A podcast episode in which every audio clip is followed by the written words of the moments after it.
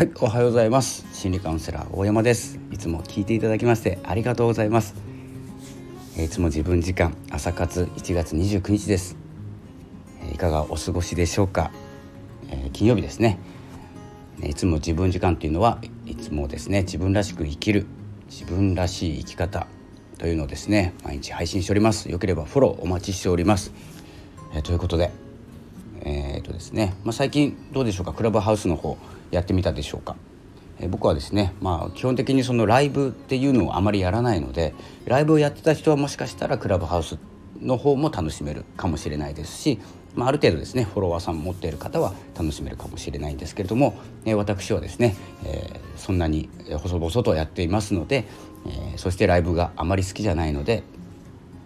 えーとですね、聞く専門あとはですね私の参加しているコミュニティシーズというところで、えー、ルームを開いた時には参加してお話をするっていうことになるのかなと思います。なので使い方的には、えーと、こう連絡を取り合っているメンバーの方とちょっと話がなんていうかまとまらなくなってきたらテキストよりもちょっとクラブハウス行って話しようかっていうお話になって流れでこう23人で雑談っていうかですね決め事をするのが、まあ、アーカイブも残んないですし、えー、サクッと場を作れるんじゃないかなと思います。でそんな使い方していこうかなと思ってます。僕的にはですけど。でですねえっ、ー、と引き続きですね朝はですね、まあ、初心者さん向けとかいうかですね配信者さん向けに、えー、撮っていこうかなと思います。えっ、ー、とですね結構ですねあの少し経つと最初は熱が入っているので続けやすいんですけど少し経つと,、えーと、忙しくて取る時間がなくなってしまう場合があります。えーと、取る時間って言ってももう分かると思うんですけれども10分あれば、えーと、投稿投稿というか配信できますね5分で撮ってまあタイトルとかつけるだけなので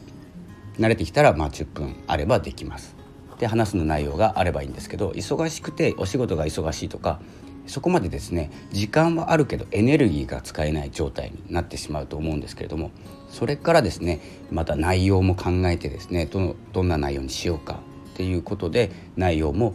えー、なくなっていくっていうことがあると思うんですけれどもその忙しさの中でそれをなぜ、えー、活用できないかって考えたんです。僕もそうだったんですけど、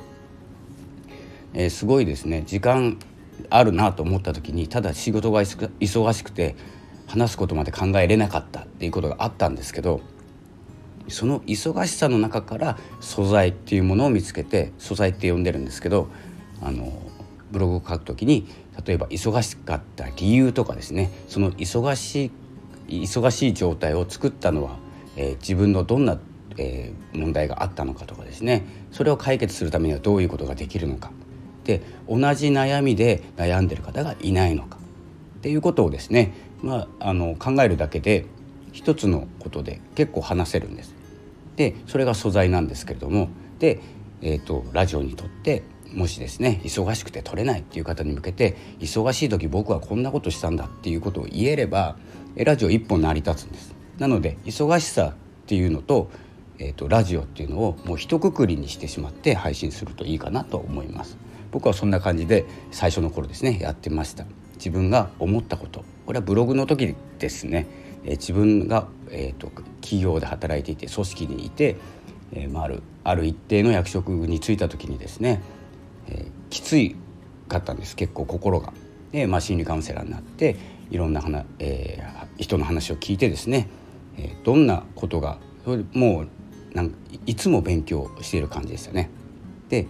この同じ思いをした人に出会ったらですね同じお話ができるなとかですねもっといい話ができるとかですねどんどんどんどん、えーとですね、自分の中でスキルを上げていくということをやってました。なので今お仕事が忙しいとか、まあ、家事とかですね女性の方だったらお母さんだったらですね家事とかいろんなことでも時間がないと思うんですけど、えー、そんな中ですねその忙しさを、えーとですね、何かに変えるっていうかですね素材に変えてえお伝えすると同じように忙しい思いをして配信できないって困ってる人がにですね役立つっていう情報になります。もう忙しさが情報に変わるっていう感じですね、まあ、そういうのがですねどんどん、えー、同じ立場の人がいたりそれが広がってラジオの輪が大きくなって、まあ、豊かな心が増えていくんじゃないかなと思っております。なので忙しさもですね、まあ、使えるというお話でした。なので頑張ってですね、まあ、忙しいお仕事をしながら配信っていうのもちょっとですねエネルギー使いますけれども、え何かですねプラスにできることがあると思いますので誰かのためにできるお話、えやっていきましょうということで、えこのですね耳の争奪戦と言われてますので、えまあ、争奪戦、まあ、奪っちゃいましょうということでやっていきましょう。ということで、え今回はですねこのような形で、終わらせていただきたいこのような形って言ったらちょっと終わり方おかしいですね。えこんな感じで、え朝活終了します。それでは今日もですね張り切っていきましょう。